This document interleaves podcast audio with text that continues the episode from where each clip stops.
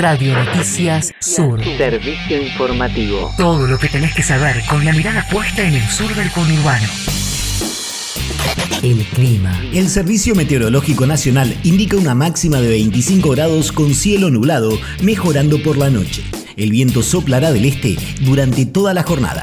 Nuestro país. El gobierno analiza suspender la ley de alquileres. Luego de una reunión entre el presidente Alberto Fernández y el ministro de Economía Sergio Massa, donde se plantearon los problemas que acarrea la norma vigente, podría dejar sin vigor por decreto a la ley 27.551 sancionada en 2020 por los altos costos que el gobierno considera impactan en el bolsillo de los inquilinos. No obstante, tanto las cámaras inmobiliarias como la Federación de Inquilinos advierten que esa decisión sería inconstitucional y que lo que habría que hacer sería votar una nueva norma que reemplace a la vigente.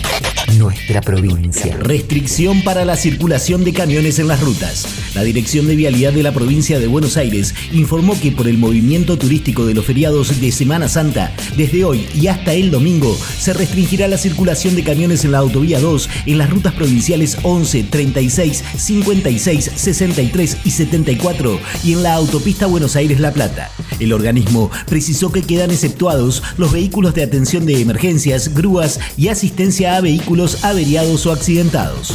Nuestra región. Instalarán un mini parque industrial en Bernal. La Unión Industrial de Quilmes informó que un grupo privado compró recientemente el predio de la ex Kimberly Clark en Bernal, donde erigirán un pequeño polo con capacidad para 25 pymes. El predio de 8 hectáreas está categorizado como zona industrial y se destaca el rápido acceso a la autopista Buenos Aires-La Plata de los productos y servicios que allí se produzcan. Nuestro mundo. Finlandia se sumó a la OTAN. El canciller finlandés Pekka Haavisto entregó el documento que oficializa la inclusión del país en la alianza militar al secretario de Estado norteamericano Anthony Blinken en la sede que la organización posee en Bruselas. El ingreso finlandés se traduce en una ampliación de 1.300 kilómetros adicionales de frontera directa con Rusia, un aporte de 280.000 soldados y uno de los mayores arsenales de artillería en Europa, por lo que desde Moscú se considera que el ingreso del país nórdico representa una nueva escalada de tensión en las relaciones con la alianza. Nuestra educación. Financiamiento para el Centro de Estudios de la Argentina Rural.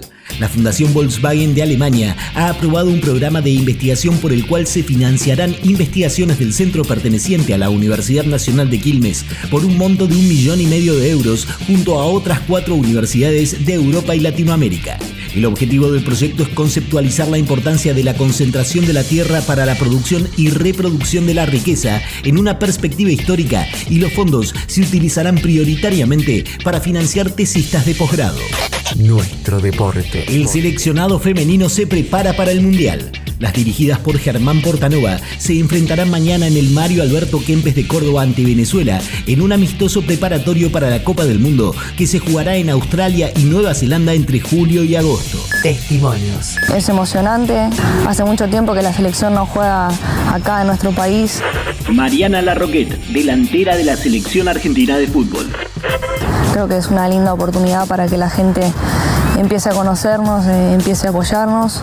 Eh, no, no hay ninguna duda que nosotras vamos a dejar todo por esta camiseta. Las localidades para el primer partido amistoso entre Argentina y la Vino Tinto se encuentran a la venta a través del sitio autoentradas.com, en el que se pueden adquirir lugares en las plateas Ardiles y Gasparini a 1.500 pesos. Lo que tenés que saber. Radio Noticias Sur. Servicio informativo horario.